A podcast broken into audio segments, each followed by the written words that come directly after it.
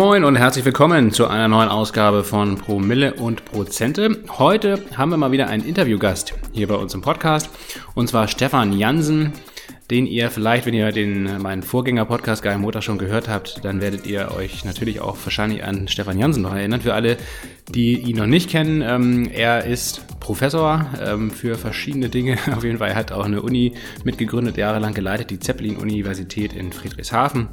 Er hat einen eigenen Fahrradladen, Bitchikli hier in Berlin, ähm, den ich für alle, die hier in Berlin wohnen und ein Fahrrad brauchen, sehr empfehlen kann auf jeden Fall. Und auch eine Mobilitätsberatung, wo er Unternehmen und auch Kommunen ähm, dabei berät, berät, wie sie eben eine nachhaltige und dezentrale Mobilität aufbauen, die eben weniger auf das Auto setzt oder zumindest nicht mehr als alleinigen Verkehrsträger, ähm, sondern eben auf ganz viele unterschiedliche Mobilitätsformen, vor allen Dingen natürlich auch das Fahrrad. Ähm, er ist auf jeden Fall ein sehr, sehr interessanter Gesprächsgast, hält viele Vorträge, hat ähm, viele Größen aus Wirtschaft und Politik schon beraten, unter anderem Per Steinbrück oder auch Angela Merkel und viele Unternehmenslenkerinnen und Lenker.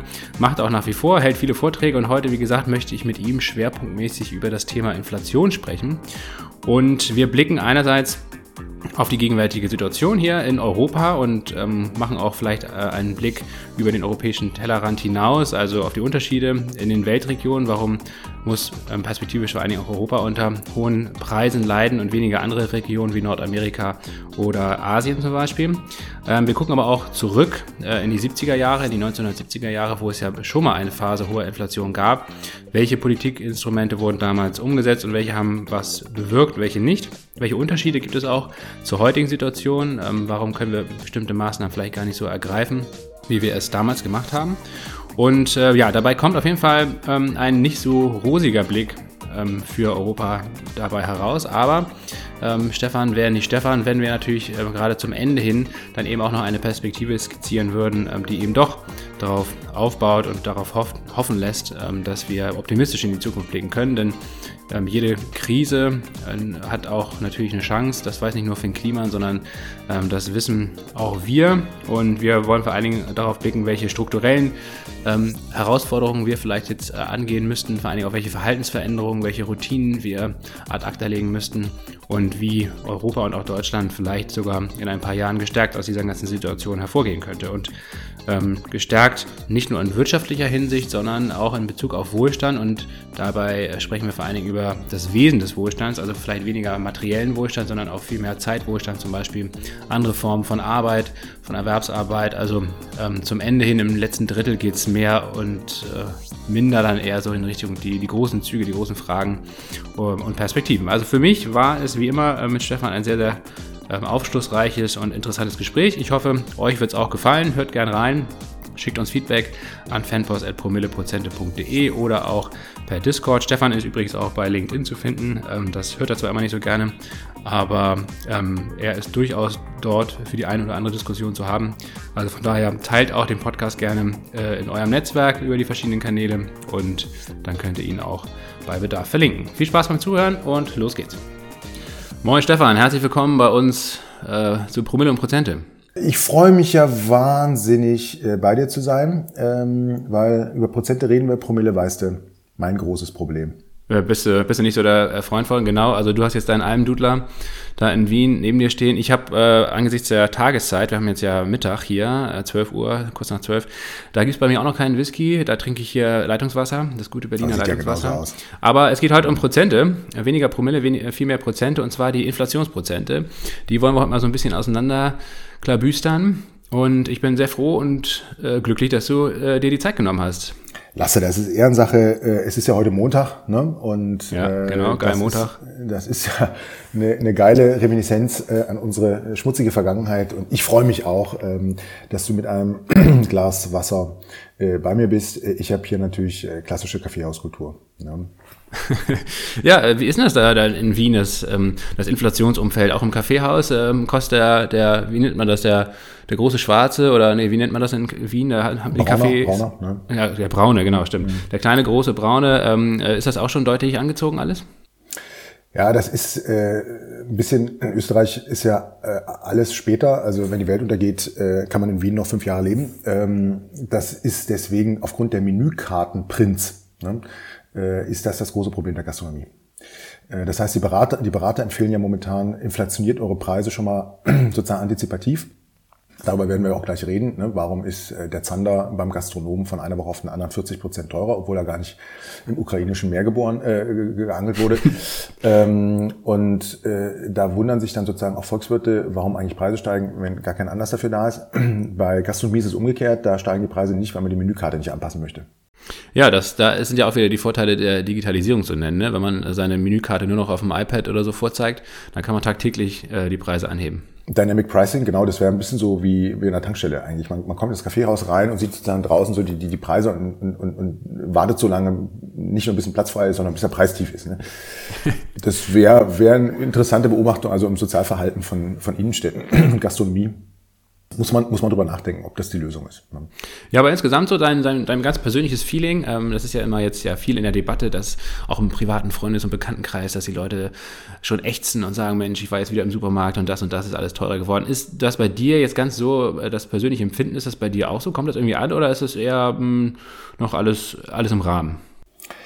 Naja, das ist interessanterweise tatsächlich äh, so, dass ähm, sozusagen Haushalte mit höherem Einkommen, und ich gehöre ja wie Friedrich Merz äh, in die Klasse der gehobenen Einkommen, äh, das mit dem Privatflugzeug, das habe ich aber übersprungen, aber ähm, es ist zumindest in der Einkommensstatistik so, ähm, dass eben äh, Menschen mit äh, höherem Einkommen ähm, äh, tatsächlich von der Inflation äh, weniger betroffen sind. Das ist das alte Problem der Ungleichheit ähm, in der Betroffenheit von Inflation.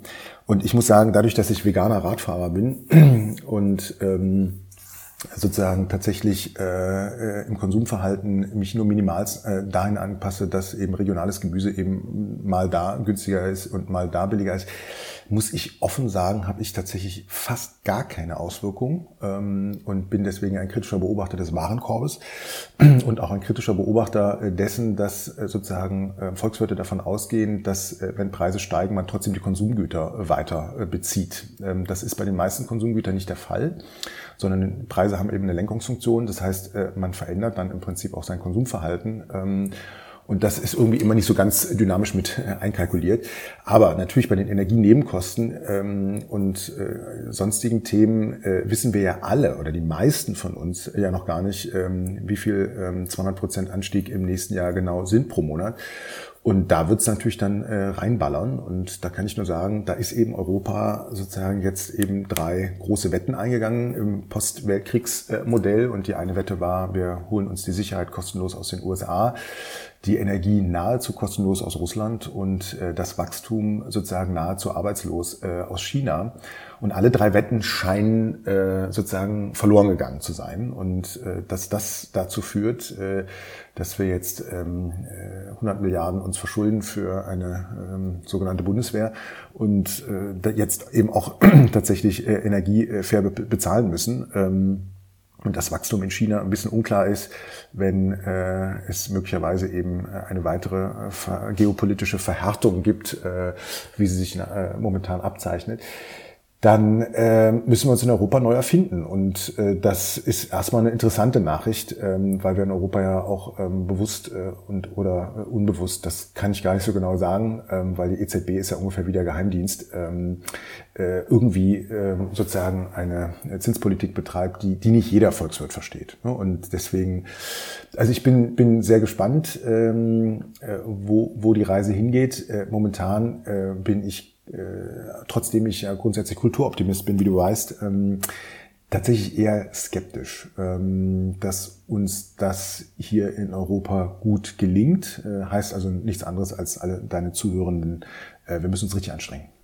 Oh, mein Stefan, das hätte ich nicht gedacht. Ähm, ich weiß ja, dass du absoluter Optimist bist. Deswegen habe ich dich auch eingeladen hier, damit wir ähm, heute trotzdem mal so ein bisschen rosig vielleicht in die Zukunft blicken können. Aber wenn du selbst schon zu Beginn des Gesprächs hier gleich sagst, ah, das, das wird alles ein bisschen schwierig, dann, ähm, dann kannst du heiter werden. Mal schauen. vielleicht, bevor wir in die Zukunft blicken, können wir vielleicht noch mal ein bisschen in die Vergangenheit blicken und uns so ein bisschen nochmal die Frage stellen oder diskutieren, warum überhaupt es ausgerechnet jetzt zu ähm, so einer großen Inflation kommt. Weil die Geldpolitik, die ja auch berechtigterweise immer wieder in der Kritik steht, gerade hier in Europa, die haben wir eigentlich in der Form ja schon seit ähm, gut zehn Jahren, seit 2012, seit der Euro-Krise, eine Finanzkrise davor ging es schon los mit den Zinssenkungen, aber seitdem haben wir eigentlich dann auch den Negativzins und die Anleihekäufe gehabt und also eine extreme Ausweitung der Geldmenge. Und dennoch hatten wir ja jahrelang äh, eine Inflation so zwischen 0 und, und 2 Prozent, also immer im, im Zielkorridor der EZB. Und jetzt geht's nicht nur in Europa, sondern ja weltweit massiv nach oben. Was sind eigentlich so deiner Meinung nach die, die Haupttreiber dieser Inflation gewesen? Warum kommt das jetzt und warum kommt es dann jetzt auf, auf einmal? Ist das dieses, dieses Ketchup-Flaschen-Phänomen, was Hans-Werner Sinn ja immer gerne beschreibt? Ja, wenn man die Ketchupflasche auf den Kopf stellt und draufhaut und lange kommt nichts und plötzlich kommt alles auf einmal, ist das ähm, wirklich die Realität? Er wurde ja dafür viel belächelt für diesen Vergleich. Ja, ja, das, äh, du bist ja Familienvater und kennst jedes textile Problem, äh, das da entsteht. Ähm, man sollte insgesamt Ketchup auch nicht verwenden. Ähm, könnte auch, äh, wenn es jetzt in der Inflation teurer wird, könnte man vielleicht auch darauf verzichten. Ist einfach zu viel Zucker drin. Also die Situation ist, wir hatten zu billiges Geld. Ähm, das hat einen zu hohen Konsum erzeugt und auch zu hohe Investitionen, also auch unter anderem im Bausektor. Ähm, und die trafen jetzt auf Corona, Klima und Krieg ähm, und äh, damit äh, auch auf äh, Lieferkettenprobleme, die sozusagen das Angebot senken, also Corona, Klima und Krieg, das Angebot senken, so dass im Grundsatz es relativ klar ist. Also du hast sozusagen eine hohe Konsummöglichkeit durch zu billiges Geld ähm, und hast reduzierte Angebotssituation und da wundert sich dann selbst der BWLer nicht, äh, dass dann die Preise steigen. Also das heißt, äh, es ist ein sogenannter Angebotsschock, äh, wie Ökonomen das nennen, ähm, in dem eben eine Übernachfrage auf ein sinkendes ähm, Angebot trifft. Und wir haben in Deutschland uns dann überlegt, ähm, Unternehmen zu subventionieren oder Kurzarbeitergeld für Mercedes und VW auszugeben, die ohne Autoverkäufe dann die besten Bilanzen hinlegen das ist alles sozusagen 20. Jahrhundert und das ist auch meine Generalkritik ähm, daran, dass sowohl die Volkswirtschaftslehre in der Theorie als auch äh, die Politik in der Praxis ähm, eben äh, auf einen Unternehmergeist äh, oder Managergeist treffen, die einfach wirklich im 20. Jahrhundert hängen geblieben sind. Aus dem 20. Jahrhundert wissen wir allerdings, dass zum Beispiel in den 1970er Jahren wir eine ähnliche Situation hatten. Das war im Grundsatz äh, sozusagen das, was wir als sogenannte Ölkrise kennen und daran merken wir, ui, das hat ja auch was mit Energie zu tun.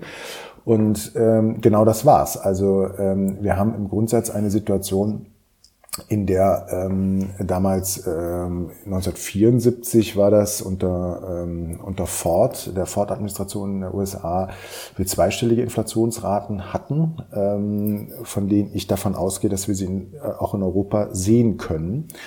Ähm, und das führte tatsächlich. Mal kurz ja. zwischengefragt, ähm, ähm, du meinst Europa, also ähm, du machst schon eine Unterscheidung ähm, zwischen USA und Europa und denkst, dass die Inflation in den USA vielleicht sogar demnächst, in den nächsten Monaten Peak-Inflation erreichen könnte, erstmal und Europa weiter ansteigt.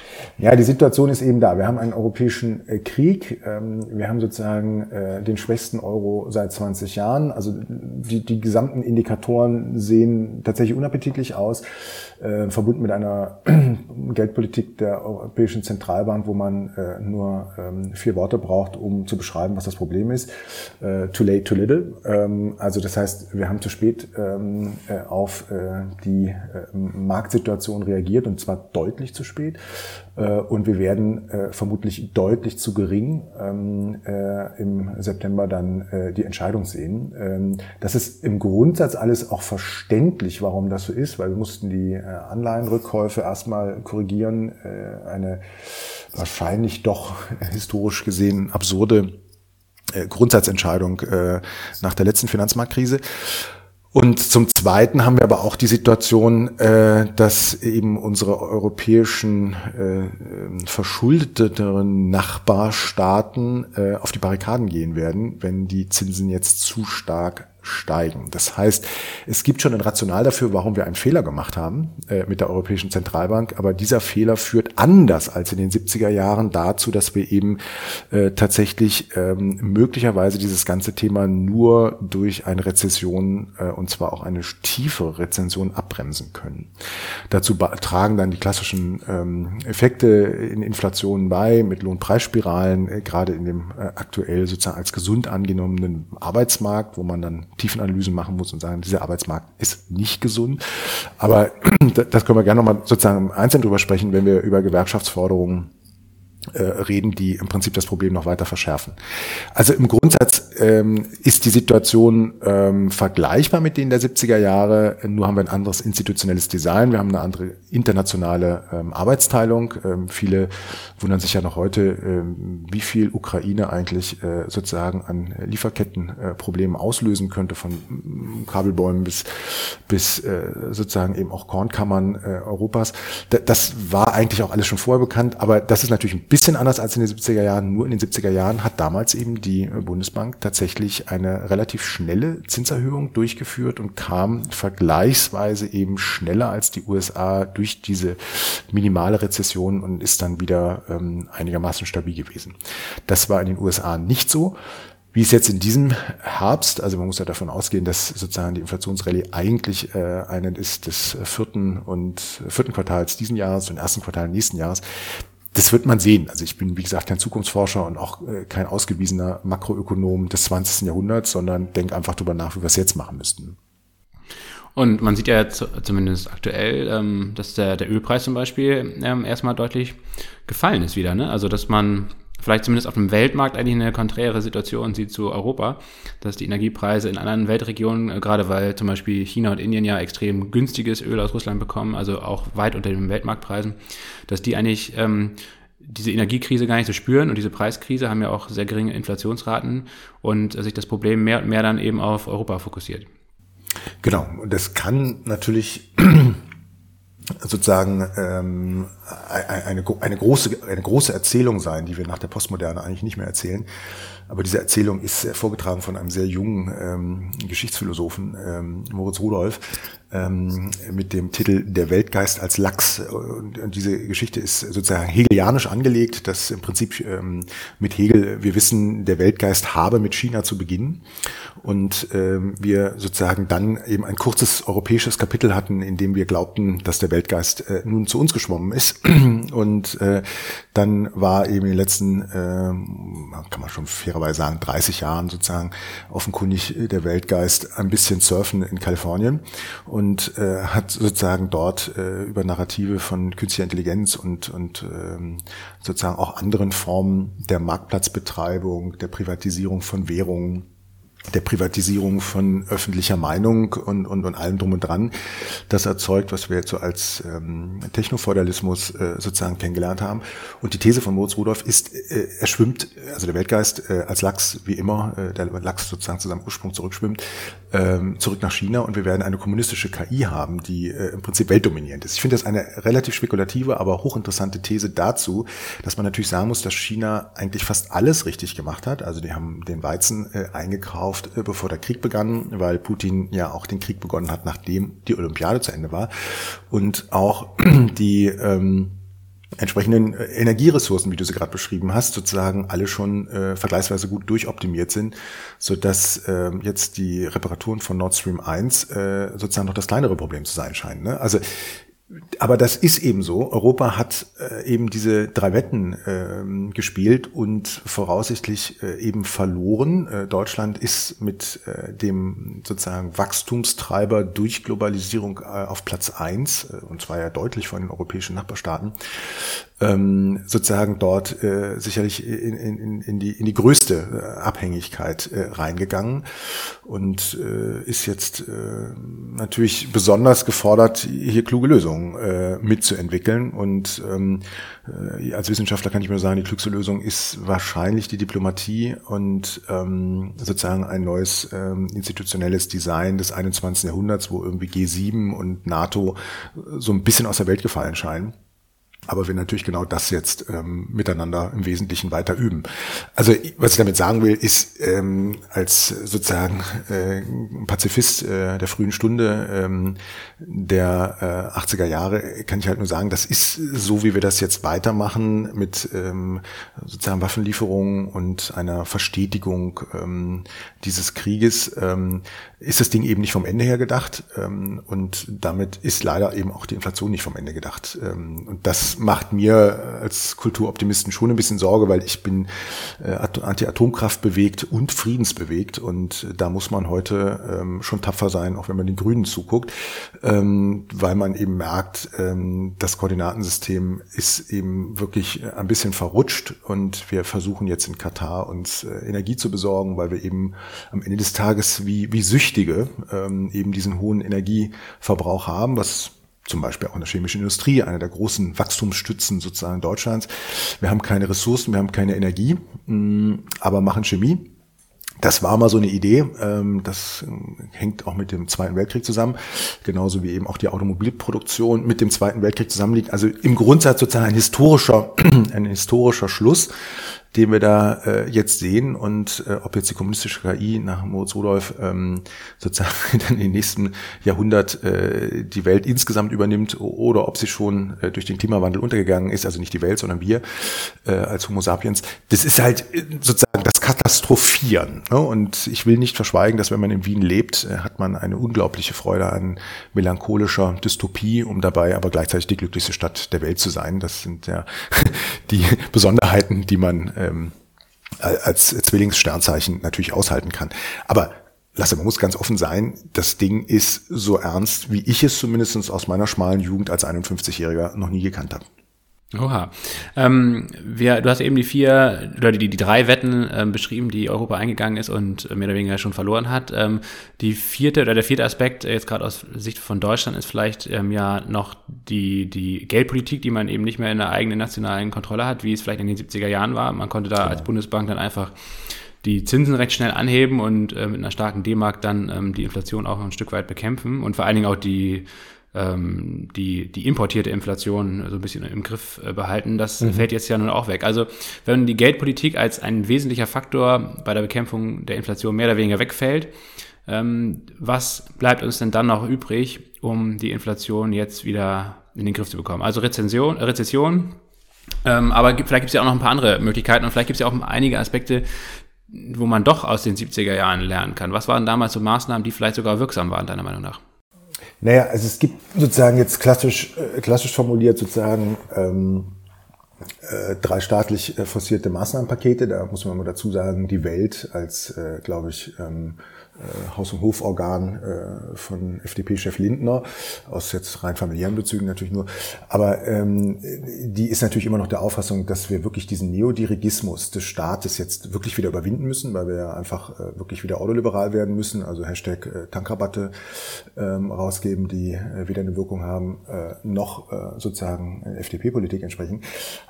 Also wir, wir reden jetzt über das große staatlich-dirigistische Besteck. Ne? Und äh, eines äh, sozusagen ähm, der, der stumpferen Messer äh, ist die Angebotssteigerung.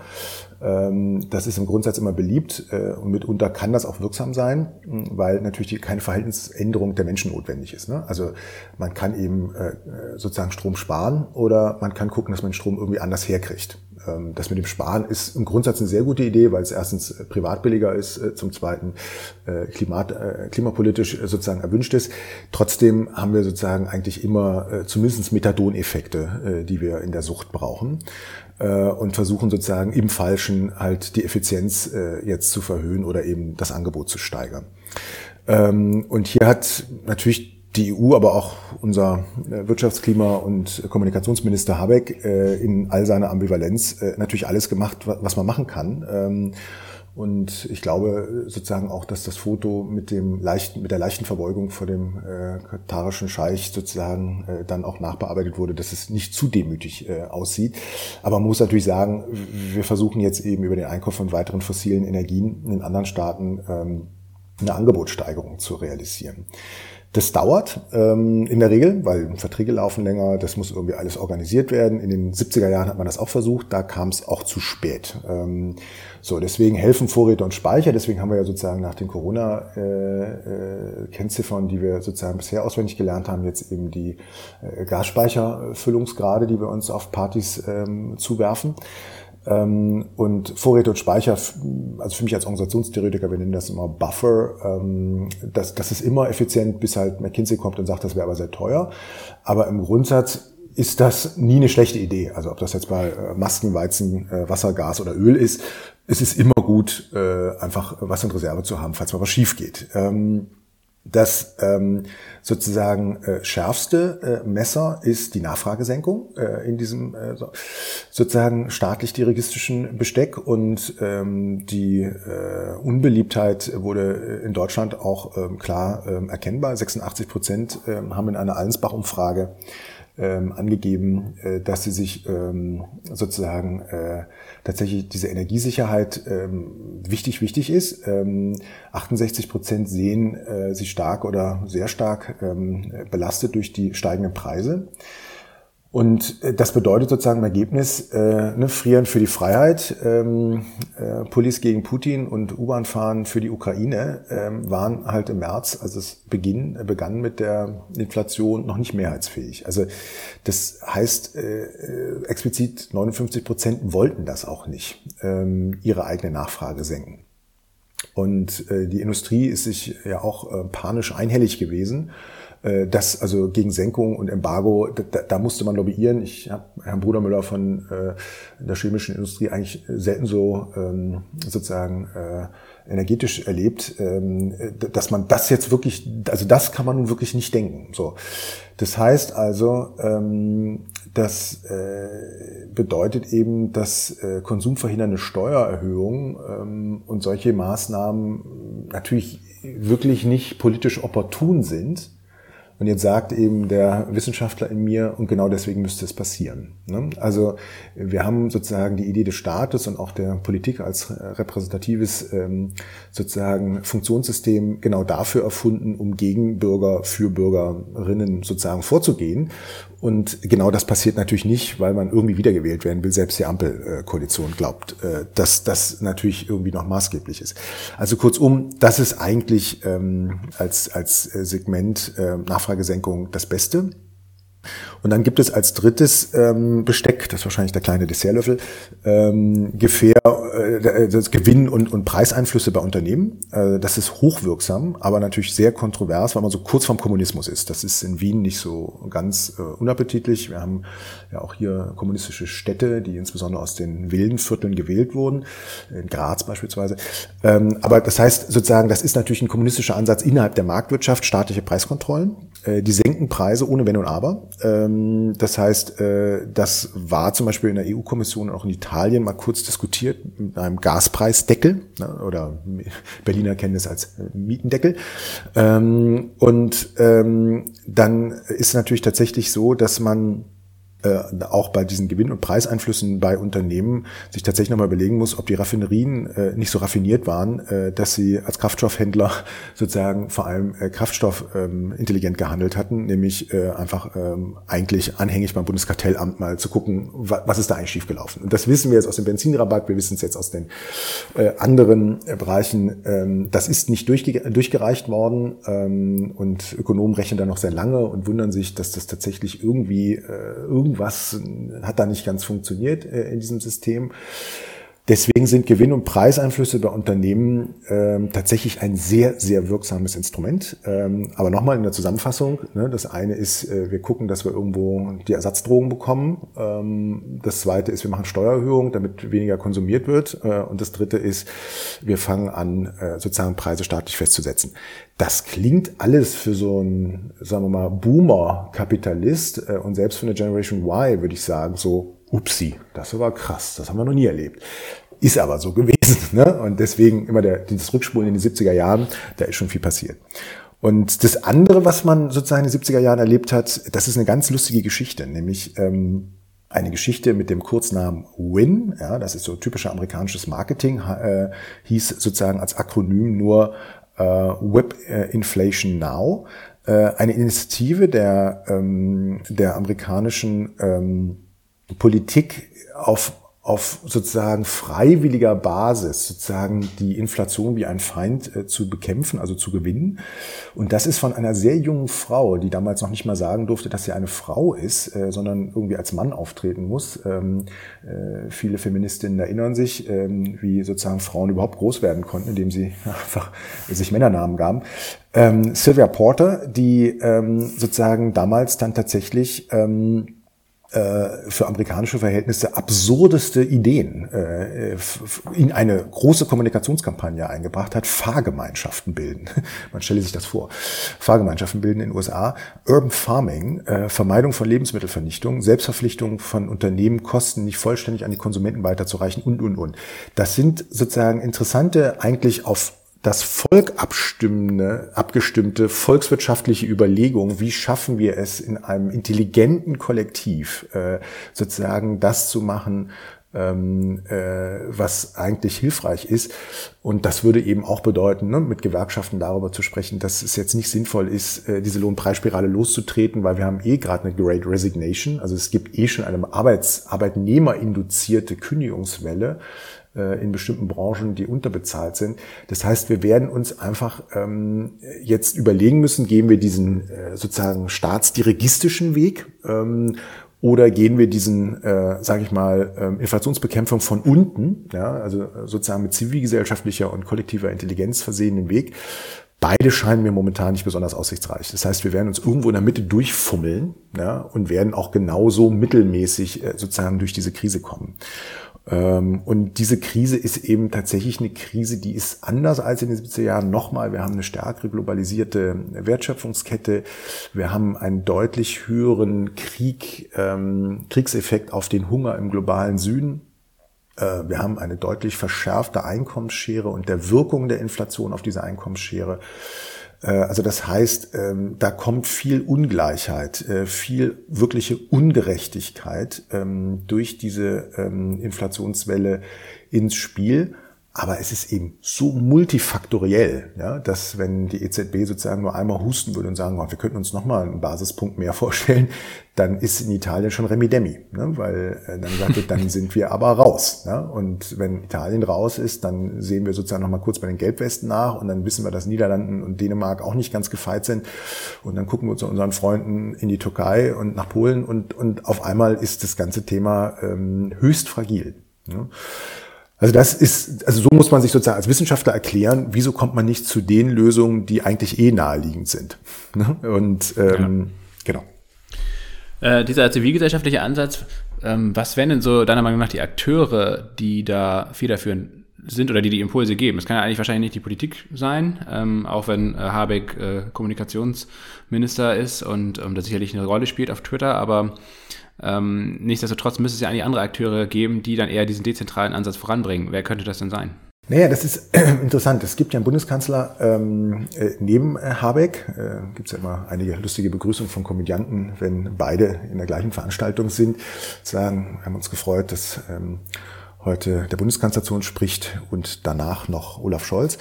Ähm, aber ähm, Olaf Scholz äh, macht äh, tatsächlich, äh, auch wenn es von Medien kaum beobachtet wird, manche Sachen tatsächlich gar nicht so uninteressant ähm, und ich würde sogar fast sagen richtig. Ähm, also äh, sozusagen zu klären, äh, wann man in die Ukraine fährt ähm, und Bilder von sich schießen lässt, ähm, äh, hat eben nicht nur was mit äh, mittlerweile dann sozusagen doch gehenden ähm, Botschaftern zu tun und irgendwelchen vermeintlichen Beleidigungen, sondern eben auch einfach mit äh, der Frage, äh, hat man was äh, mitzubringen und was anzubieten. Und so hat Olaf Scholz bei der Inflation ja auch versucht, äh, mal äh, sozusagen Akteure zusammenzubinden, um eben genau diese kollektive Intelligenz zu bauen. Wir haben kein institutionelles Design dafür weil wir sozusagen uns eben aus dem Postweltkriegskapitalismus durchlobbyiert haben bis in die letzte Dachdeckerinnung. Und ähm, damit ist natürlich im Wesentlichen das, was Niklas Luhmann als funktionale Differenzierung der Gesellschaft beschrieben hat, exzellent ausgeführt. Nur wir brauchen eine Reintegration, um eben größere Themen zu lösen. Und das kennen wir vom Klimawandel, das kennen wir von der Digitalisierung, ähm, das kennen wir von Infrastrukturausbauten ähm, die eben überindustriell sind und jetzt kennen wir es eben auch äh, von der Inflation. So und diese Überlegung mit den Gewerkschaften, mit verschiedenen zivilgesellschaftlichen Gruppen äh, und der Wissenschaft sozusagen gemeinsam das äh, anzupacken und äh, im Prinzip wirklich Agreements zu treffen, ähm, die eben bei dezentraler Intelligenz, äh, Stichwort Lobbygruppen, versuchen sozusagen irgendwas rauszuverhandeln, zu einer kollektiven Intelligenz zu kommen, das ist eben jetzt eigentlich angezeigt. Und das hat begonnen und diese Überlegung, einen Einmalbonus zu zahlen statt einer ähm, sozusagen Lohnerhöhung, äh, das sind eben alles erstmal zumindest für mich interessante Versuche, Rituale zu, zu, zu hinterfragen. Ne? Ähm, Und äh, die, die ähm, Berliner Startup-Community weiß ja auch, ähm, dass sozusagen, wenn wir Lasse viel über Zebras gesprochen haben, jetzt die ähm, sozusagen überliquidierten ähm, Einhörner äh, sozusagen jetzt äh, betrunken äh, äh, da liegen, weil die Liquidität nicht mehr kommt ähm, und die Entlassungswellen äh, da sind. Äh, Grüße gehen raus nochmal an Gorilla.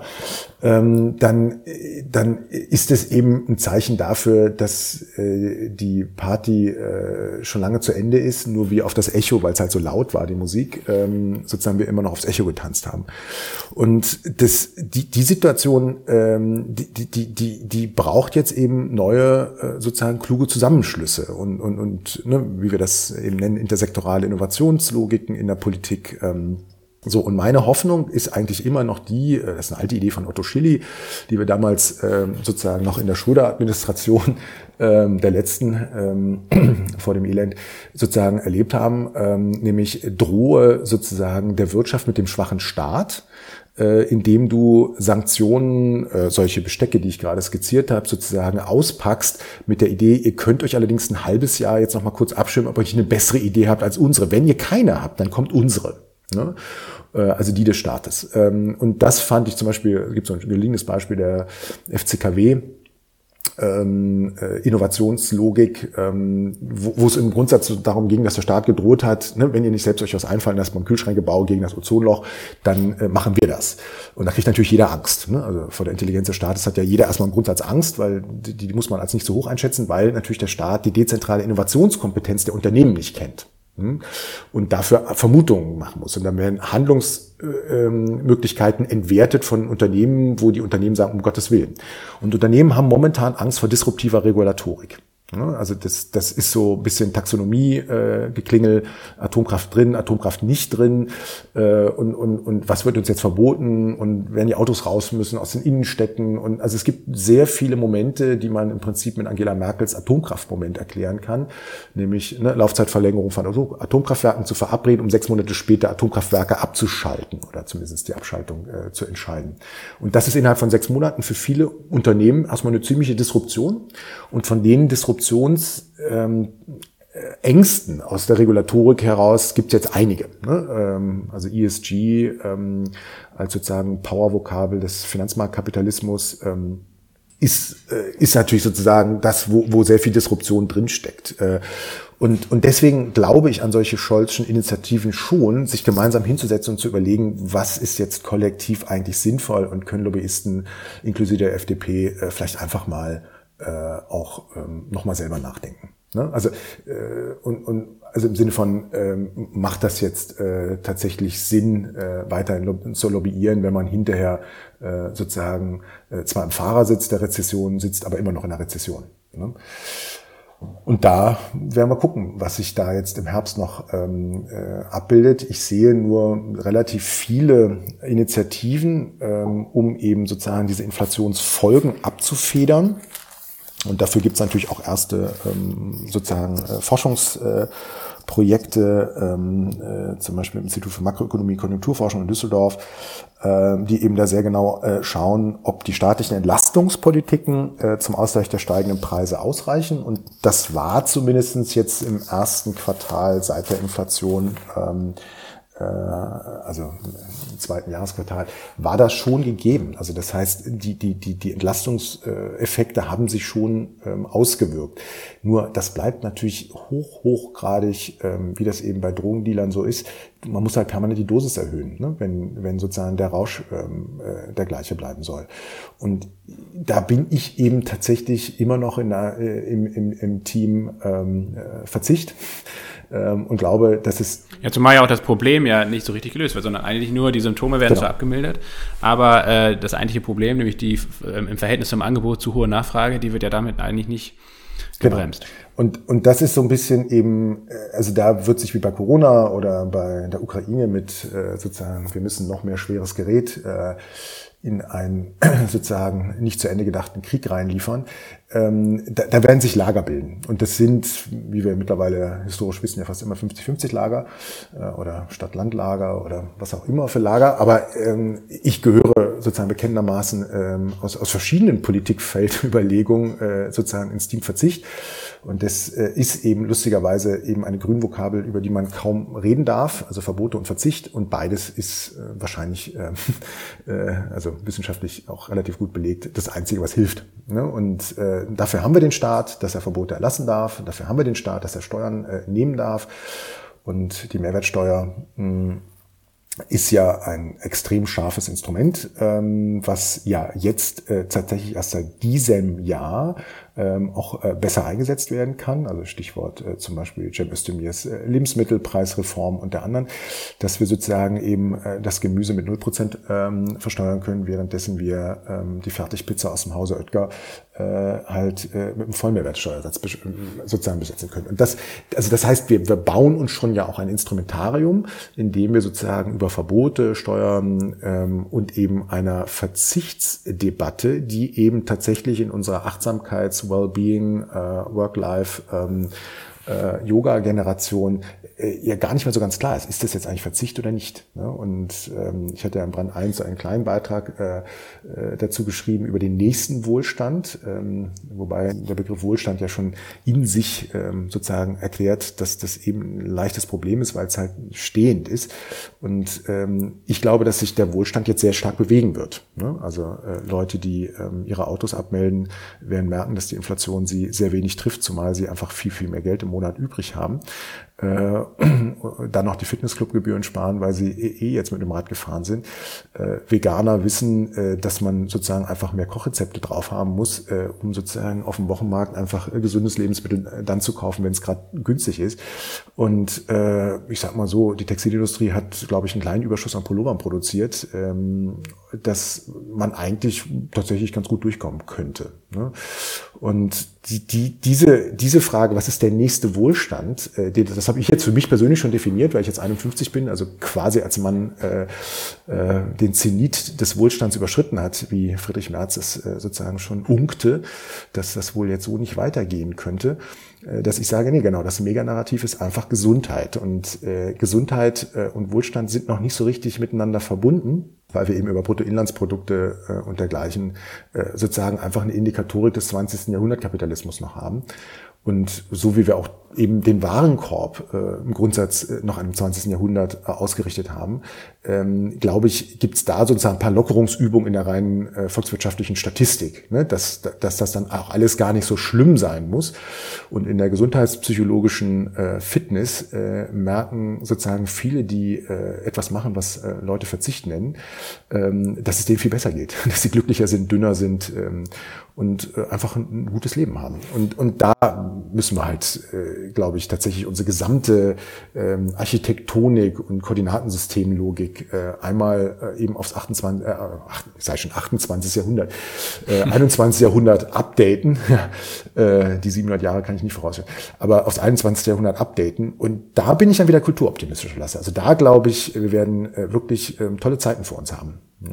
Ja, ich glaube, also so Stichwort so Zeitwohlstand statt materiellem Wohlstand, das ist ja eigentlich auch eine Sache und ein Narrativ, die man vielleicht einfach mal ein bisschen weiterdenken könnte, dass die Leute eben, ich meine, 40-Stunden-Woche, das sind ja auch alles so Themen, die vielleicht noch eher im 20. Jahrhundert verhaftet sind. Ja, als, halt 44, ne? Oder, oder ne, Lindner arbeitet jetzt 50, oder? Ich weiß es nicht genau, aber ja, ich glaube, es wird jetzt ja, angehoben. Wenn er gerade nicht heiratet, arbeitet er sicherlich 80 Stunden oder so. Ja. Diese Woche, letzte Woche hat er wahrscheinlich ein bisschen weniger gearbeitet. Na du, ich möchte nicht sagen, ich glaube, ich halte das ja für extrem hart.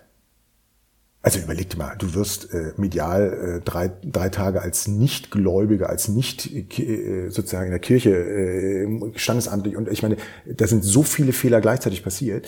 Äh, das musst du, das, das ist ja mega Arbeit. Das ist eine solche Arbeit. Ja. Ich möchte mir ja, also auf jeden Fall muss er jetzt den, den Scherbenhaufen, den er jetzt aufkehren muss, ähm, das übersteigt auf jeden Fall den Polterabend wahrscheinlich. Das ist, das ist eine schöne Metapher, genau.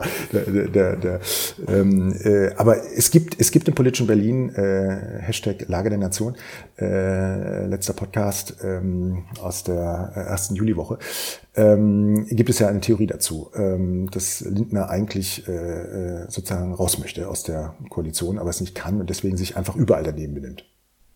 Ja, das, kann, das ganz, interessante, ganz interessante Verschwörungstheorie. Das Problem, wenn er jetzt noch ein bisschen länger ähm, abwartet, dann ähm, wird das auch schwierig mit der 5%-Hürde bei der nächsten Wahl oder Neuwahl, je nachdem. Ja, das ist aber ganz eine große Sorge. Ne? Ähm, und, und deswegen ist halt die Frage, wie, wie schafft er äh, zumindest Jamaika, äh, aber am besten äh, schwarz-gelb, weil ähm, die CDU ja genauso arbeitslos gewinnen könnte wie während der Wahl die SPD. Also das, das, das sind sozusagen die großen ähm, machtpolitischen Fragen, die man eben mit einblenden muss, wenn man eine FDP-Politik eben nicht mehr versteht. Also selbst wenn man aus der FDP-Logik heraus denken würde. Ja. Und äh, deswegen kann ich immer nur sagen, äh, Herr Wissing hat vollkommen recht, äh, man kann das Tempolimit nicht einführen, wenn man keine Schilder hat. Und äh, das Stoppschild ist eben in der Ampelkoalition äh, schon irgendwie ähm, ziemlich sichtbar. Also die, die, die, die Konstellation, die wir, die wir da in, in der Ampelkoalition haben in Deutschland, ist ja auch neu. Das darf man ja auch nicht vergessen. Das haben wir so noch nie gehabt. Und äh, die Grünen haben ja sozusagen so eine Shaolin-Mönch ähm, äh, äh, die negative Energie in der Koalition durch sich selbst durchlaufen zu lassen, um sie direkt wieder äh, an die anderen abzugeben. Das hat schon ist schon höchste politische Eleganz, äh, die man den Grünen da äh, zuschreiben muss. Äh, aber ansonsten ist es natürlich im Grundsatz ähm, durchaus auch mit einem Spannungspotenzial versehen, auch mit dieser Inflation, mit dieser Kriegspolitik, mit dieser Klimaschutzpolitik und dass man äh, sich die Grünen auch nicht zwingend als eine glückliche Partei vorstellen muss, weil sie natürlich auch ein hohes Spaltungs-, also ein Binnenspaltungspotenzial aufweist, was jetzt aufgrund der ähm, Baerbockschen und Habeckschen ähm, sozusagen Zustimmungsraten ähm, momentan noch so ein bisschen verdeckt und vermantelt ist. Aber ich spüre da auch Potenzial, ne, dass das eben äh, momentan wirklich für keinen irgendwie ein, ein, sozusagen ein, ein freudvolles Erlebnis ist. Ne? Und es ist es aber auch nicht. Wir, Ja, aber, aber kommen wir, das, das definitiv, aber kommen wir ja trotzdem nochmal, du hast ja eben schon so ein bisschen die Ansätze skizziert, ähm, zum Blick nach vorne und zu den Möglichkeiten, die sich da bieten, weil äh, letztendlich äh, steigende Preise für fossile Energie ja primär und alles, was dahinter kommt, ähm, das ist ja eigentlich ein Szenario, was wir seit Jahren in Anführungsstrichen auch so ein bisschen herbeigesehnt haben, um halt endlich diese Energiewende mal so ein bisschen hinzubekommen. Ähm, vorher haben die Anreize gefehlt, vor allem die Preisanreize. Vorher hat es sich nicht gelohnt. Gut, äh, dazu kam dann noch äh, überbordende Demokratie, äh, Bürokratie und mhm. ähm, die ganzen Maßnahmen, die ja auch den, den Zubau von Erneuerbaren hier in Deutschland dann abgebremst haben. Aber oft war es ja auch der Preis für fossile Energie, der einfach so niedrig war, dass es sich gar nicht gelohnt hat. Und jetzt kommen wir an den Punkt, ähm, wo das dann ähm, vielleicht irgendwann sogar wirklich preisgünstiger ist, ähm, diese Energie. Und deswegen ist das nicht vielleicht auch einfach eine Chance ähm, in Europa, vielleicht nicht auf die kurze Sicht, aber auf die lange Sicht, ähm, dass wir jetzt diesen Druck spüren und hier jetzt äh, Maßnahmen ergreifen müssen, die uns dann vielleicht in 10, 20 Jahren sogar einen Vorteil gegenüber den USA mit ihrem günstigen Fracking-Gas oder den Chinesen mit ihrem billigen äh, russischen Energieimporten verschafft? Ja, also das, das wäre die, die positive Lesart, ne? dass man äh, sagt, ähm, äh, Putin hat uns sozusagen jetzt ähm, in die Energiewende geschossen. Ähm, so muss man es ehrlicherweise auch sehen, wenn man gleichzeitig eben sieht, dass die Windkraftanlagen Ausbauten äh, halt auf dem niedrigsten Stand sind. Also da, da gibt's halt jede Menge Widersprüchlichkeiten noch da drin. Äh, aber im Grundsatz würde ich sagen, ist auch so ein gewisser äh, eine gewisse ähm, Durchdringung, dass sozusagen jetzt Klimaschutz zum Teil Naturschutz über, ähm, äh, also overruled, wie man sagt, wie nennt man das im Deutschen, also sozusagen aus, aus äh, äh wie auch immer, also auf jeden Aussticht Fall. oder überlagert. Ja, genau, ja. Ausstich, genau, das ist äh, eine gute Vokabel noch aus dem Autoquartett. Ähm, Stich. ähm, aber die, die, die Situation ist tatsächlich äh, die, äh, dann müssten wir es halt jetzt auch anpacken. Äh, und die Energieautarkie, äh, genauso wie auch eine Ernährungsautarkie ähm, wird irgendwie nie, nie ganz möglich sein. Aber wir werden einen neuen re-regionalisierten äh, Globalisierungsanspruch haben, zumindest äh, für kritische Infrastrukturen und eben auch ähm, kritische ähm, sozusagen Ressourcen. Und äh, da, da ist eben die Menschheit sozusagen im Grundsatz geschichtsvergessen, ähm, dass man eben äh, gut 70 Jahre nach, nach dem äh, Zweiten Weltkrieg äh, sich sozusagen in ja irgendwie auch, ich meine, in Berlin weiß man das, ne, aber in sozusagen eine so eine äh, Sektoren ähm, betreutes äh, Leben sozusagen reinbegeben hat und darin ja wunderbar auch wirtschaftlich prosperierte. Ne? Und äh, das wird vorbei sein. Das heißt, ähm, wir wir können uns natürlich darüber aufregen, dass ähm, neben dem Eiffelturm jetzt eigentlich alle Atomkraftwerke in Frankreich ähm, sanierungspflichtig sind und deswegen mit dem New Green Deal, äh, Lasse, wir haben viel darüber gesprochen, äh, aus den Corona-Hilfen der EU jetzt sozusagen die Taxonomie äh, auf Atomkraft umgestellt wurde. Äh, viele, ja in Deutschland auch, äh, fordern, das wäre doch jetzt eigentlich der Zeitpunkt, die Atomkraftwerke Laufzeiten wieder zu verlängern.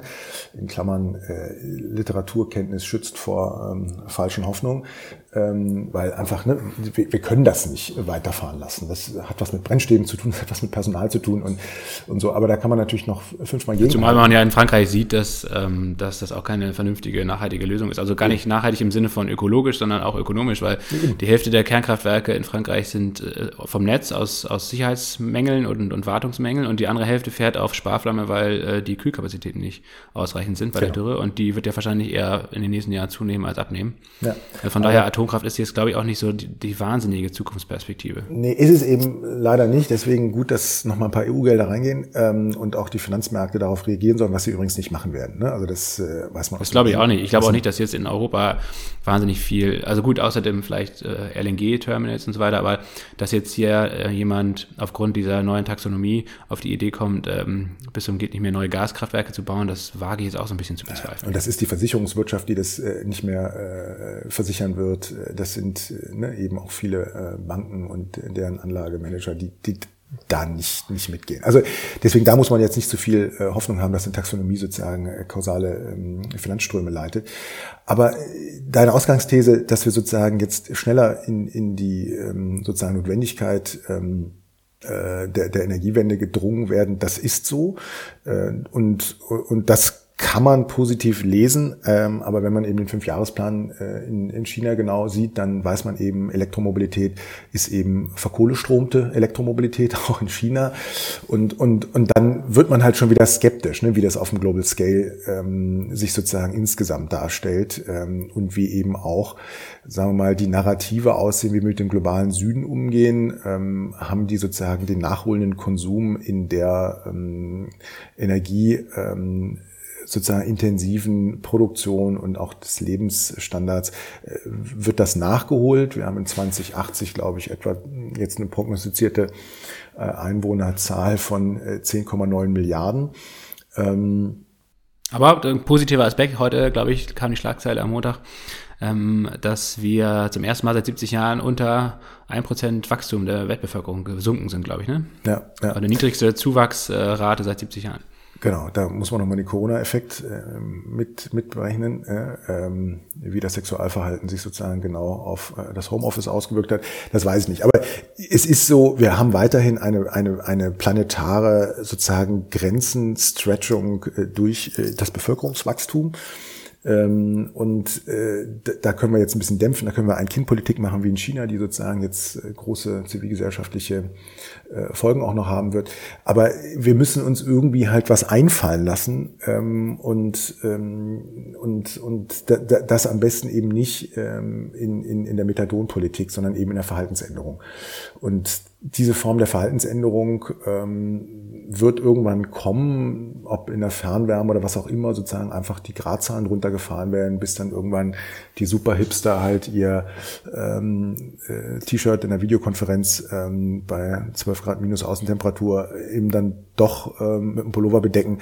Also ich sag mal so, das ist ja alles nicht so eine wahnsinnige Rakete, ähm, sein Leben umzustellen und ist eines der härtesten gleichzeitig. Ne? Also wir, wir können unser Mobilitätsverhalten, unser Ernährungsverhalten und unser Wohlfühlverhalten in geheizten Räumen und den Wasserverbrauch, das ist einfach unfassbar unfassbar schwer, ähm, sich daran anzupassen. Deswegen reden wir über Umweltpsychologie, wir reden über Verhaltenspsychologie und, und, und. Wir haben in unserem neuen Buch beim Hansa Verlag äh, auch gesagt, die Mobilitätswende ist keine technologische Wende, sondern eine Verhaltenswende.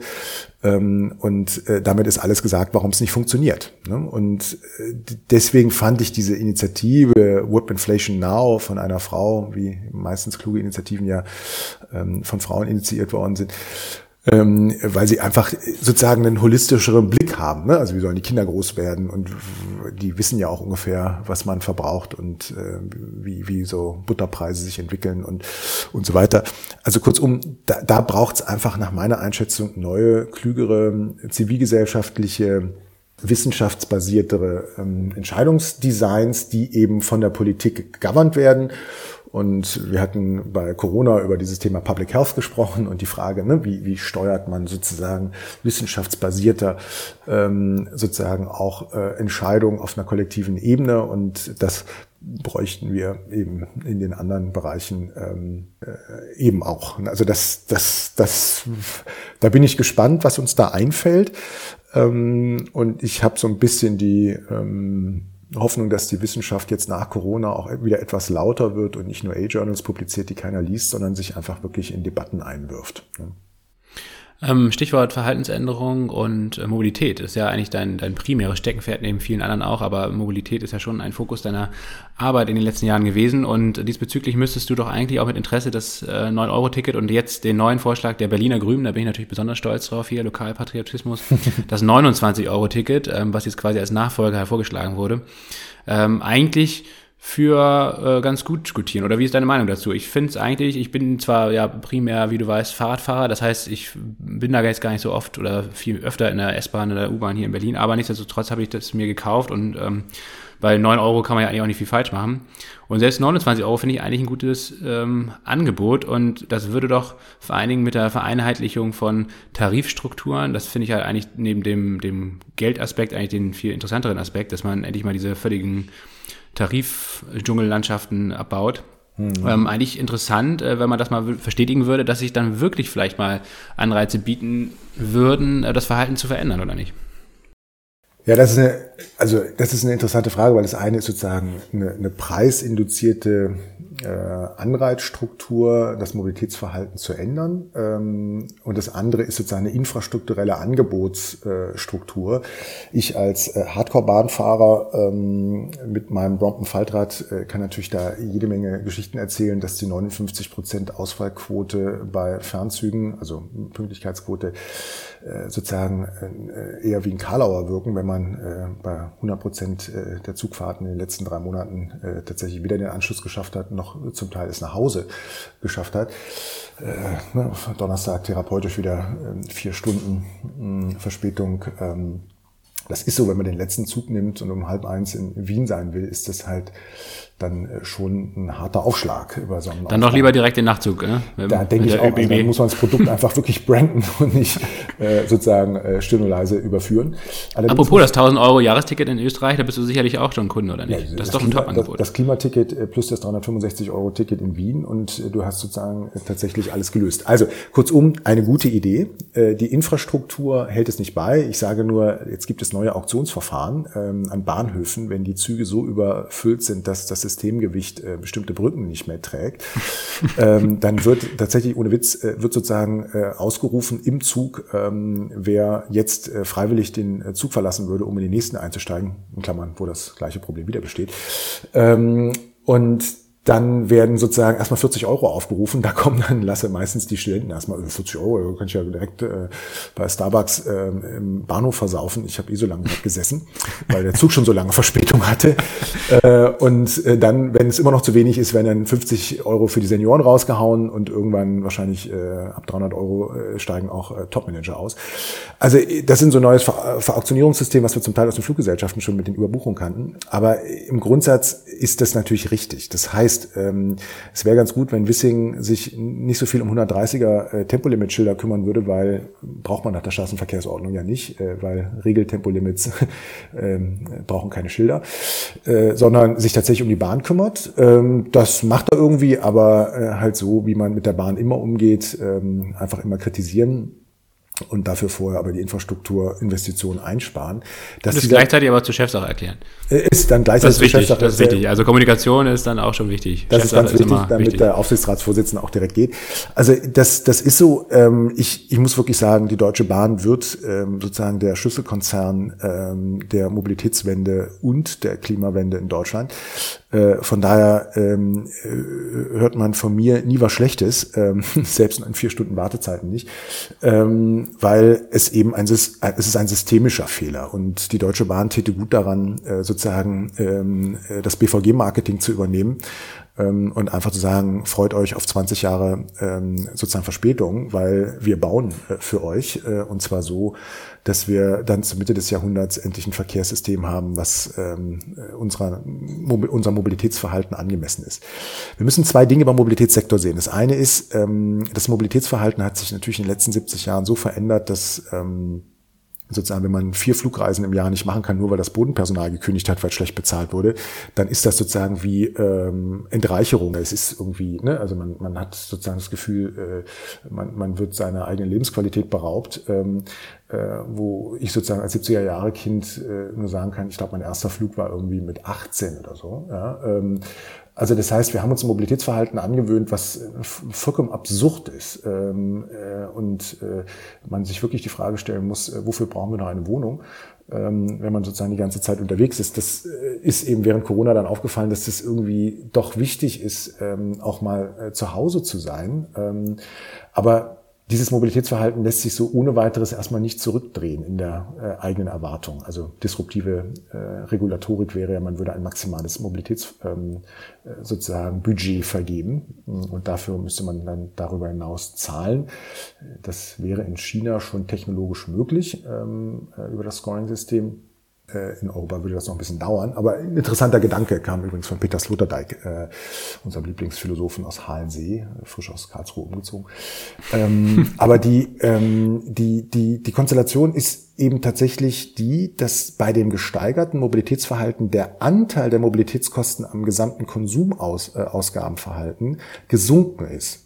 Das ist eben das Faszinierende, dass der Benzinrabatt und diese ganzen äh, Aufregungen, die da passiert sind, erstens ohnehin 70 Prozent der Kfz ähm, nicht betreffen, weil es ja Dienstwagen sind oder betriebliche Flotte. Das heißt, da bezahlt es Tankrechnung ja das Unternehmen in der Regel.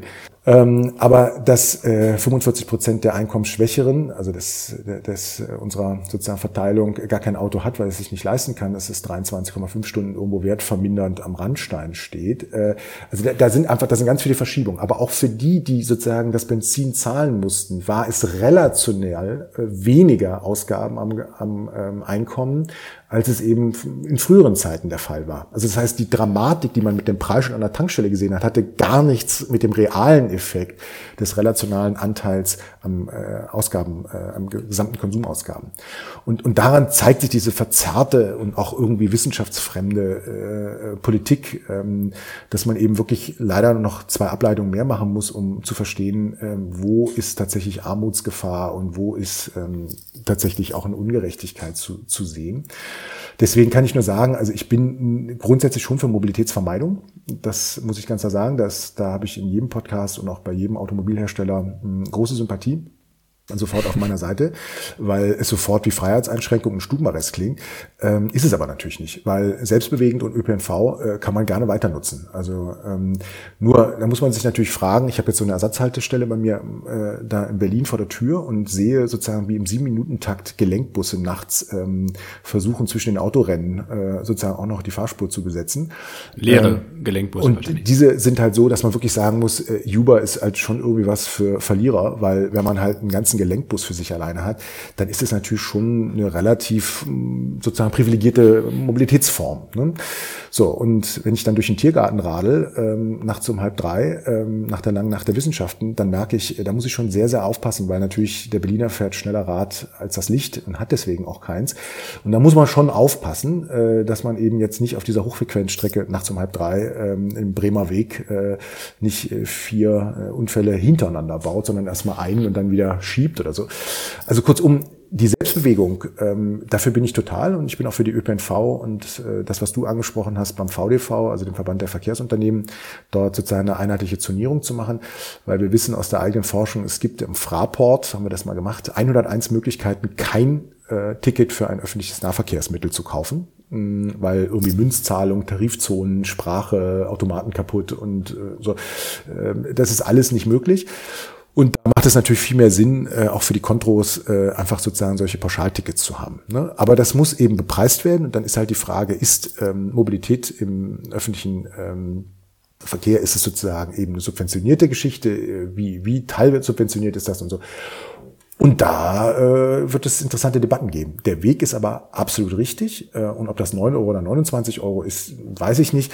Man konnte jetzt, glaube ich, mit 9 Euro ja auch zu Lindners Hochzeit fahren. Ähm, also von daher, das ist natürlich immer so ein bisschen das Problem, dass dann eben, äh, ich habe gerade auch vom VCÖ, also dem Verkehrsclub Österreich, sozusagen ein großes Plakat bekommen, per Post zugesandt, ähm, wie äh, man eben äh, klimaneutral mit dem öffentlichen Nahverkehr in Urlaube fahren kann. Und das ist natürlich cool äh, in einer gewissen Art und Weise. Nur dann müssen wir über was anderes reden, nämlich über eine zeitliche ähm, äh, sozusagen, äh, ja, also äh, wir nennen das ne, Vermeidung des Rush-Hour-Effektes. Und du als Familienvater weißt das, die Rush-Hour entsteht im Wesentlichen durch Bildungsverkehre. Ähm, also das die Sommerferien, ja, genau. Ja, und auch durch eben Kita-Verkehre und äh, Grundschulverkehre.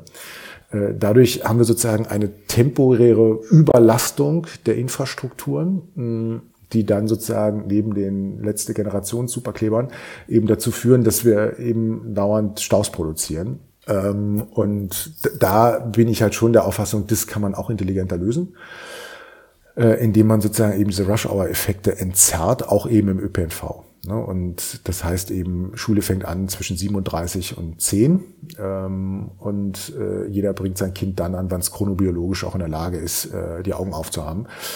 Ähm, und, und, und versucht aber eben dieses, dieses absurde Moment äh, von Ladenschlusszeiten und Bildungsstartzeiten sozusagen ein bisschen in den Griff zu kriegen. Aber das ist einer Aber da wären wir ja auch wieder so ein bisschen beim Thema Zeitwohlstand oder zumindest ähm, weg vom Industrietakt, also vor allen Dingen in Bezug auf Arbeit, hin zu etwas flexibleren Arbeitszeitmodellen und Lebensmodellen. Ähm, ja, die fernab der oder, oder, oder neben der, der 40-Stunden-Woche vielleicht dann auch Bedeutung haben. Absolut. Also da, wir haben jetzt die Viertagewoche, wir haben sozusagen Lindners äh, Schlag drauf und ähm, äh, Langzeitarbeitslose müssen jetzt Bodenpersonal in Flughäfen werden. Und also wir haben ja tausende von Fantasien, wie wir Arbeitsmärkte gestalten.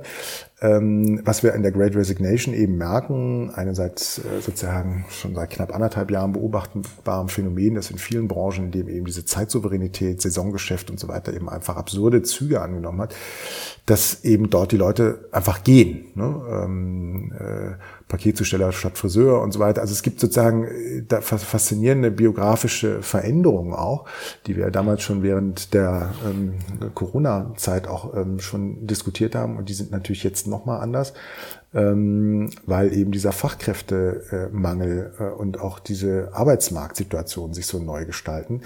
Deswegen glaube ich, dass dieses Thema New Work äh, jetzt ähm, äh, knapp 50 Jahre nach der Erfindung ähm, sozusagen so tatsächlich so langsam auch Personalabteilungen und Immobilienentwickler erreicht und habe viele Konferenzen jetzt auch im letzten Quartal dazu gemacht, ähm, wie wir eben unser, unser Leben auch ändern können, eigene Rhythmen machen können und jetzt zum Chronokapitalismus mal ein kleines Stück geschrieben, wo es mir eben genau um diese Frage geht, ähm, des äh, zeitlich selbstbestimmten äh, Lebens. Ähm, und das wird, wird auch äh, passieren, weil natürlich ist die grundsätzliche Fragestellung, die wir auch in den 70er Jahren hatten, nämlich da gab es eine brachiale disruptive Entscheidung, nämlich dass äh, Fußballspiele äh, nicht mehr abends übertragen werden durften wegen Flutlicht, weil das zu teuer war und zu viel Energie nahm ähm, in den 70er Jahren. Und deswegen hat man die Sonntagsspiele auf den äh, Nachmittag verlegt, wo es noch selber hell war.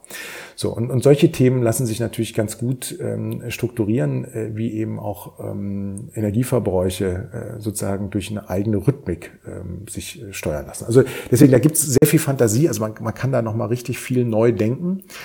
Ähm, und äh, ich denke, wir werden vor allem in Hubertus Heil äh, wahrscheinlich ähm, bei der übernächsten äh, Mutation äh, dann auch das äh, mobile Arbeits- und Homeoffice-Gesetz sozusagen in die Verabschiedung bringen äh, wird man sehen, dass vielleicht die Heizkosten im Arbeitszimmer, ähm, was ja im Wesentlichen die Wohnküche ist, ähm, sozusagen auch vom Staat übernommen werden muss, äh, in, insofern, als dass die Verantwortung genommen wird, dass die Unternehmen das zahlen müssen. Ne? Also momentan haben wir ja auch eine ganz interessante Verteilung, ähm, wie eben äh, entsprechend mobiles Arbeiten eigentlich kostenseitig von wem getragen wird. Ähm, und da werden wir, da werden wir, glaube ich, äh, noch spannende Diskussionen haben. Ähm, wie eben da auch Kostenaufteilung zwischen Staat, Unternehmen und Arbeitnehmerinnen ähm, sich da abbilden. Aber da gibt es ja auf jeden Fall generell viele Synergieeffekte. Ne? Wenn man eh äh, davon ausgeht, dass die meisten Leute im Homeoffice in der Küche arbeiten, dann kann man mittags sich da irgendwie eine, eine Lasagne in den Ofen schieben und den Ofen danach einfach offen lassen und schon ist geheizt bis, bis zum nächsten Morgen. Ja, absolut. Ähm, und, der Arbeitnehmer, und der Arbeitgeber wird zahlen. Ne? Genau, weil er ja auch die also Kantine nicht stellt. Weil, die, ja? weil sie die Kantine auch einsparen, ja. ja. Ähm, Stefan, mit Blick auf die Uhr, ähm, wir müssen langsam zum Ende kommen. Du hast auch gleich Anschlusstermine. Vielleicht noch zwei abschließende Fragen. Du hast einmal recht be zu Beginn des Gesprächs über den Arbeitsmarkt hier in Deutschland gesprochen und darüber, dass ähm, die, die hat ja nur auf den ersten Blick ähm, die Lage eigentlich sehr rosig erscheint, auf den zweiten Blick vielleicht nicht. Äh, vielleicht kannst du das nochmal so ein bisschen ausführen. Ähm, ist, ist es vielleicht gar nicht so, dass wir großen Fachkräftemangel haben, beziehungsweise alle hier in Vollzeit ähm, oder, oder, oder Vollbeschäftigung äh, herrscht, sondern dass das auch schnell wieder vorbei sein könnte? Oder wie war das zu verstehen? Naja, also die, die Arbeitsmarktpolitik ist momentan wirklich eine hochspannende Politik, weil wir eben die höchste arbeitnehmerinduzierte Kündigungswelle ähm, äh, in den USA erlebt haben. Jetzt kommt sie eben auch nach Deutschland. Äh, diese medialen Berichterstattungen über diese Great Resignation, also dieses, was wir ne, ähm, lasse als sinnstiftende Unternehmen und Purpose-driven äh, Business Models und so weiter beschrieben haben, das findet jetzt tatsächlich statt. Das heißt, wir haben jetzt im Bereich Pflege, im Bereich Hotellerie, im Bereich Gastronomie, mh, auch Friseurhandwerk und viele haushaltsnahe Dienstleistungen, die eben äh, auch vor allem aus Angst vor der Corona-Politik, aber eben auch aufgrund von zu geringen ähm, Gehalt, Gehältern sozusagen sich jetzt erstmal irgendwie neue Aufgaben suchen ähm, und äh, wirklich überlegen, was sie aus ihrem Leben machen und wo sie eben auch eine sichere Einkommensquelle haben. Ähm, das ist sozusagen so die eine Bewegung. Ich sehe das aber sozusagen darüber hinaus, also im, im Banking-Bereich, ähm, Wirtschaftsprüfung, ähm, die großen Big Four äh, kriegen eigentlich äh, noch nicht mal Fachhochschulabsolventen mehr für ihre in den 90er und Nuller Jahren hoch, hochfrequentierten Jobs, sondern müssen irgendwo gucken, wie sie vielleicht auch Leute einstellen ohne, ohne Abschluss, ähm, weil eben auch da Digitalisierungseffekte eintreten äh, in der ähm, äh, Algorithmisierbarkeit von Arbeit und, und, und. Das heißt, der Arbeitsmarkt, den müssen wir uns sozusagen als einen Markt vorstellen, den wir momentan überhaupt nicht verstehen. Also das geht so ein bisschen so, wie mir viele Unternehmensvorstände momentan äh, sozusagen Fragen stellen, sagen, Herr Jansen, glauben Sie, wir kriegen unsere Mitarbeiter jemals zurück ins Headquarter? Ähm, und äh, umgekehrt die Frage, ähm, äh, wie bei Elon Musk, äh, wer, wer, nicht zur Arbeit erscheint, ähm, von dem gehen wir aus, dass er nicht mehr am Gehaltssystem teilnehmen möchte. Ähm, oder Apple, die eben sozusagen auf äh, die Präsenzpflicht bestanden haben, sodass sofort der KI-Chef ähm, gekündigt hat. Ähm, oder Mark Zuckerberg, der sozusagen, glaube ich, auf der Metaebene verstanden hat, dass sein Geschäftsmodell am Ende ist.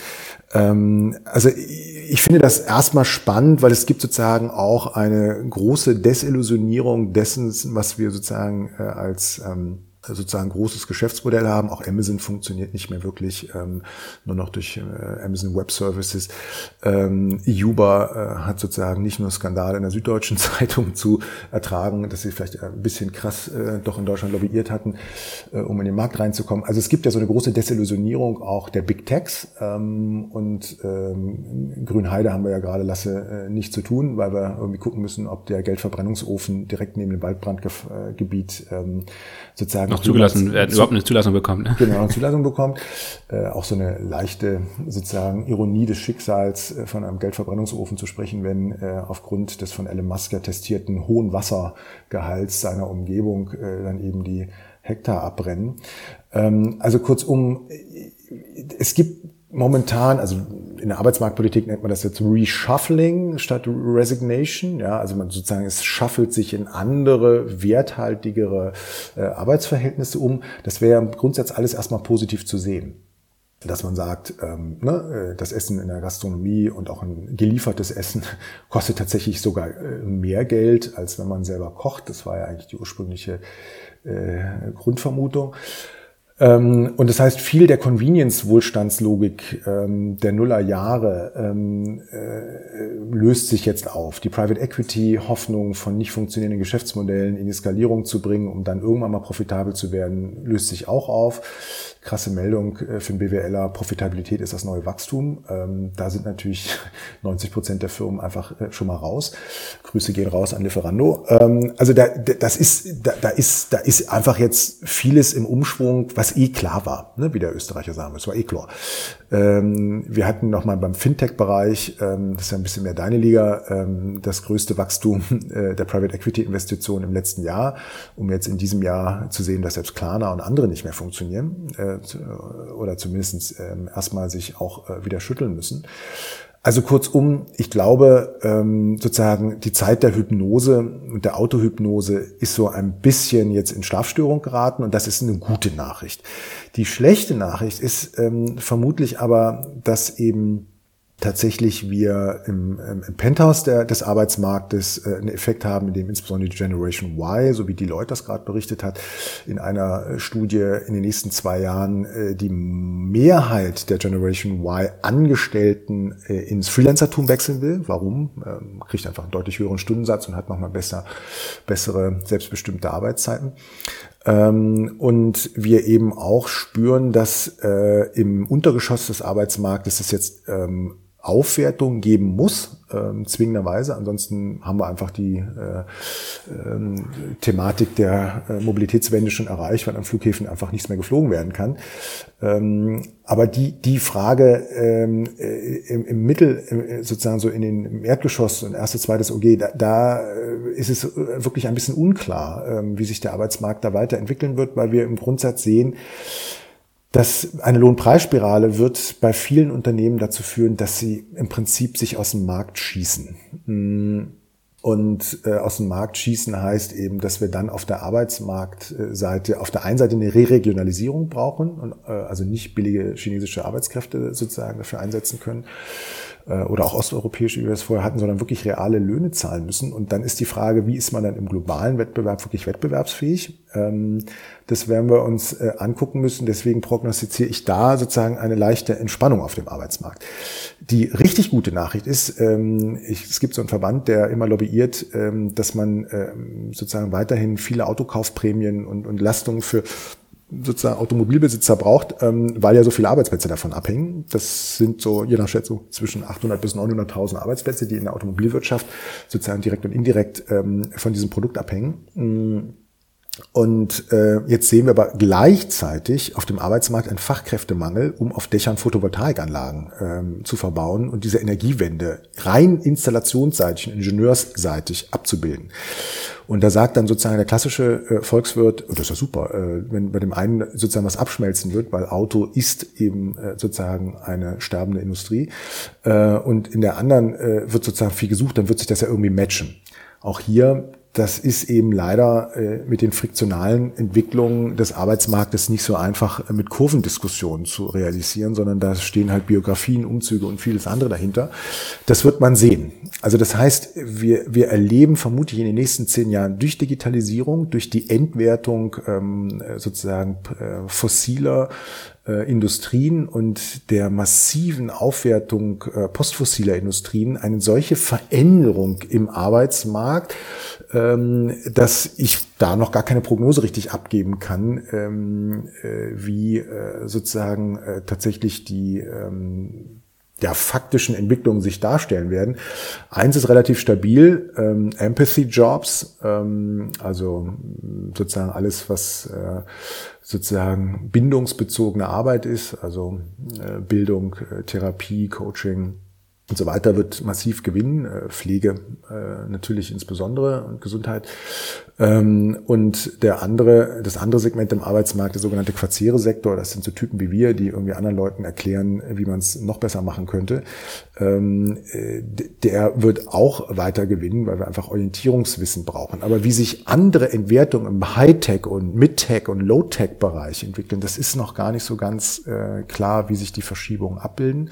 Und Elon Musk ist ja nicht nur durch den Geldverbrennungsofen und die Optimierung von Grünheide jetzt sozusagen auffällig geworden, äh, sondern er hat ja sozusagen schon einmal so eine Erfahrung gemacht, dass es eine Überrobotisierung seiner Fabriken gegeben hat ähm, und sozusagen wieder stärker auf menschliche Arbeit umgestellt werden musste, um so ein bisschen sozusagen ähm, äh, Anpassungseffizienz zu erhöhen.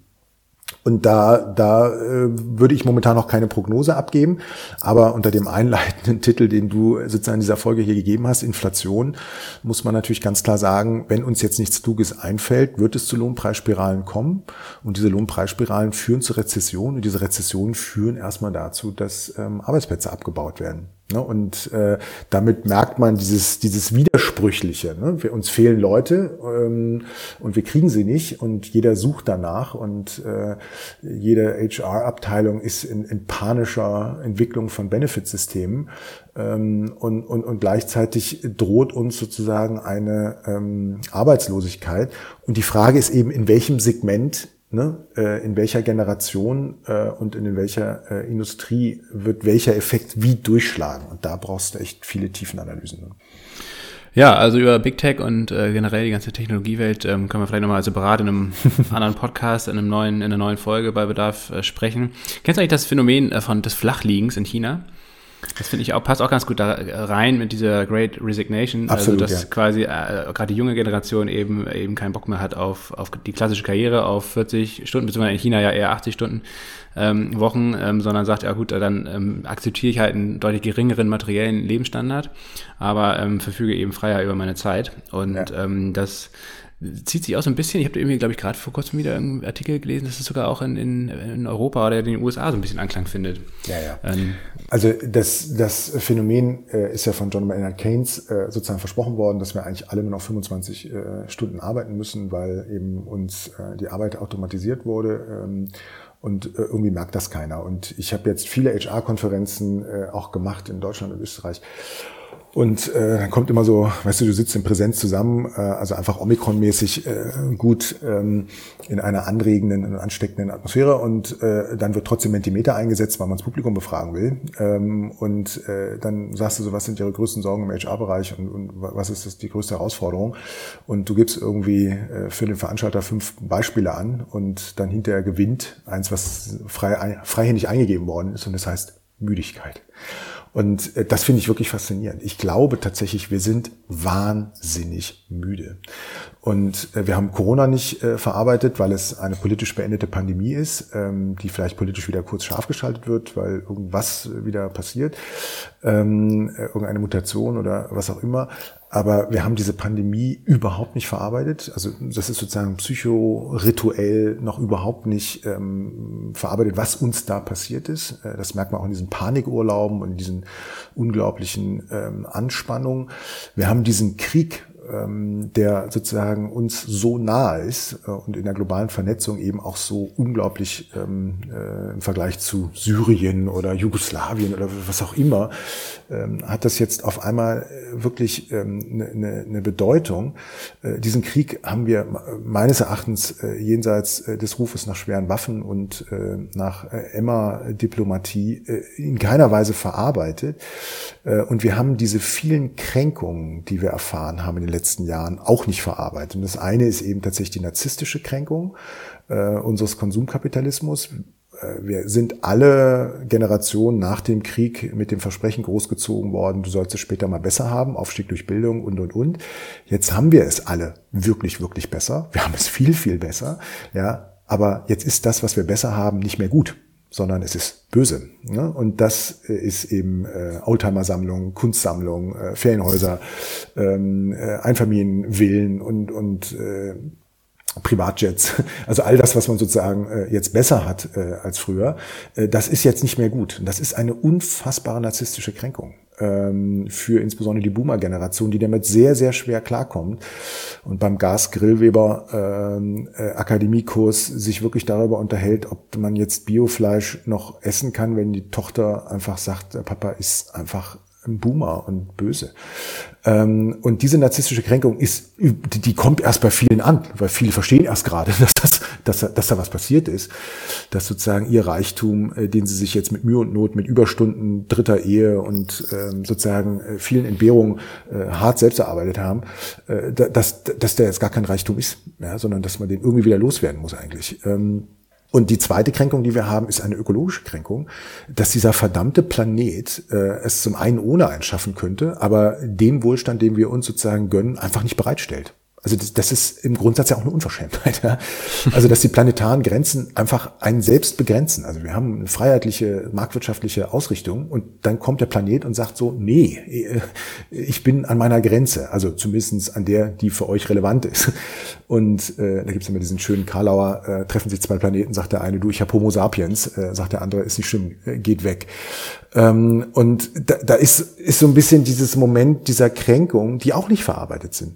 So, und jetzt sitzt man da mit seinen Kränkungen, mit seiner Pandemie, seiner ähm, sozusagen Kriegserfahrung, für viele die erste vor der Haustür, die man irgendwie hatte, ähm, äh, in einer friedensverwöhnten europäischen Wachstumsökonomie. Und ich würde sagen, da ist man müde. Und jetzt kommt Inflation und jetzt droht einem sozusagen noch irgendwie sowas wie Armut. Ähm, also das sind Dinge, die uns sozusagen psychologisch ähm, so unfassbar belasten, dass ich äh, nur allen Zuhörerinnen und Zuhörern, die jetzt ähm, äh, an Strand, wahrscheinlich nicht mehr wie früher in Odessa, äh, sondern irgendwo äh, an der Ostsee äh, mit einem 9-Euro-Ticket stressvoll hingefahren sind, sich zu überlegen, äh, ne, wir müssen unser Leben ändern. Das heißt, die Inflation ist eine gute Nachricht. Ähm, und lasse, die, die Punchline müssen wir, glaube ich, noch zum Los, äh, loslassen. Natürlich lauert in dieser Inflation sehr, sehr viel ähm, Tektonik, ähm, Armut ähm, und, und Umstellung und, und, und alles drum und dran. Aber diese Inflation signalisiert uns eben auch, dass der nächste Wohlstand einer sein wird, in der wir eben, wie du schon sagtest, nicht mehr auf diese Form der Energie angewiesen sind, ähm, äh, in der wir nicht mehr sozusagen auf diese Form von Mobilität angewiesen sind, die uns sozusagen jetzt so äh, teuer erscheint, äh, dass wir nicht mehr ähm, sozusagen auf diese Art ähm, des Wohlstands und des sozusagen demonstrativen Konsums vor seinen Freunden angewiesen ist, äh, in der man auch nicht mehr ähm, Startups gründen muss, um sie sofort wieder zu verkaufen, ähm, äh, ne, in der man nicht Geld fremder Leute ausgibt in dem Wissen, dass es eh sich nicht vermehren wird, äh, außer äh, erstmal virtuell, in der man auch nicht mehr Bitcoins schürfen muss. Und in der sozusagen viele dieser Hypnosen und Fantasien, von denen wir alle wussten, ja, in Klammern bis zum Anleiherückkauf, von der EZB, dass das eh falsch ist. Ja, das könnten wir alles hinter uns lassen. Ja, und äh, könnten uns auf das konzentrieren, was uns wichtig ist, unsere Familie, unser Körper, unsere Gesundheit.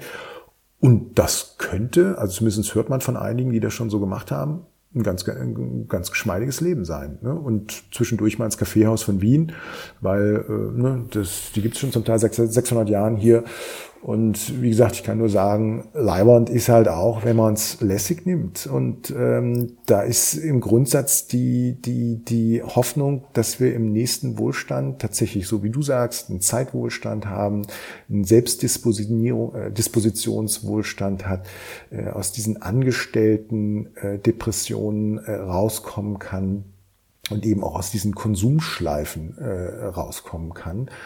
Und ähm, da habe ich sozusagen große Hoffnung ähm, äh, bei allem Pessimismus, den ich jetzt erstmal in der sozusagen unmittelbaren Zukunft habe, dass äh, diese Narrative, wenn sie politisch und zivilgesellschaftlich gut erzählt sind ähm, äh, und medial auch einigermaßen so übersetzt sind, dass TikTok ähm, nicht die einzigen Kanäle sind, über die man das konsumiert, dass man dann wirklich sagt, nee, das, das war halt jetzt mal einfach 75 äh, Jahre Party. Das war im Grundsatz war es ein Rave, ja, also war relativ lange äh, getanzt ähm, und nach dem Rave weiß man auch, also insbesondere die, die keine Drogen genommen haben, äh, aber auch die, die Drogen genommen haben, ähm, das ist jetzt halt Detox.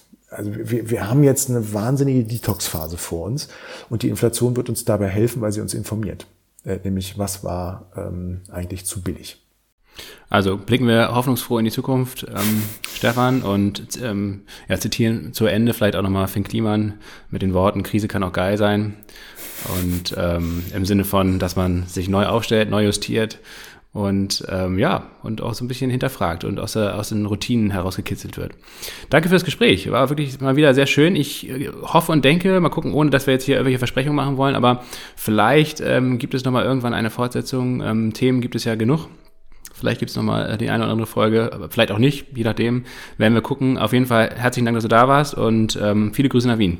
Lasse, ja, vielen Dank dir auch. Äh, es war mir ein Vergnügen. Wir haben wirklich auch ein bisschen Detox gehabt, wir beiden. Ähm, nach, ich glaube, Podcast Detox. Pause, ja. Und äh, ich finde, wir sind mit anderthalb Stunden sensationell unterwegs. Ähm, ja, extrem. Das ist zum ersten Mal äh, einigermaßen äh, pünktlich ja, geschlossen. Man hier. merkt, man arbeitet wieder. kein, kein, Corona. Und ähm, ich kann nur sagen, ich arbeite momentan ja an einem äh, größeren äh, Projekt, nennt sich kognitiver Kapitalismus. Ähm, und darüber können wir gerne auch nochmal sprechen, weil sozusagen für mich die Frage eben als Suchender auch noch nicht ganz geklärt ist. Ähm, wie viel Promille braucht man eigentlich, um das Wachstum ein paar Prozent zu senken äh, und trotzdem glücklich zu sein? Und die äh, Frage der Kognition, ne, das ist das, was mich sozusagen äh, tatsächlich momentan umtreibt, weil wir uns im Prinzip in dem Kapitalismus so erfolgreich bewegt haben, weil wir uns von allem so entfernt haben. Finanzmarkt von Realwirtschaft, wir haben uns von Produktionsweisen von Fleisch und äh, vielen anderen äh, sozusagen kognitiv sehr entfernt. Ähm, und wir, wir verstehen viele Dinge strategisch nicht mehr. Und meine These ist eben ein kognitiver Kapitalismus, der das wieder ein äh, sozusagen führt, also sozusagen wirklich unsere Bewusstseinserweiterung im, im legalen Sinne betreibt, wird wahrscheinlich das ähm, sozusagen Betriebssystem sein, mit dem wir ähm, doch irgendwie weitermachen, weil der Postkapitalismus ist aktuell nicht die Lösung, ähm, weil eben tatsächlich, und deswegen ist der Podcast so wichtig, lasse, der Finanzmarktkapitalismus der einzige Kipppunkt ist, den wir gesamtgesellschaftlich überhaupt noch haben, um diesen Klimawandel in, in den Griff zu kriegen. Also Stichwort äh, radikale Desinvestition in carbonisierte Geschäftsmodelle oder von carbonisierten Geschäftsmodellen.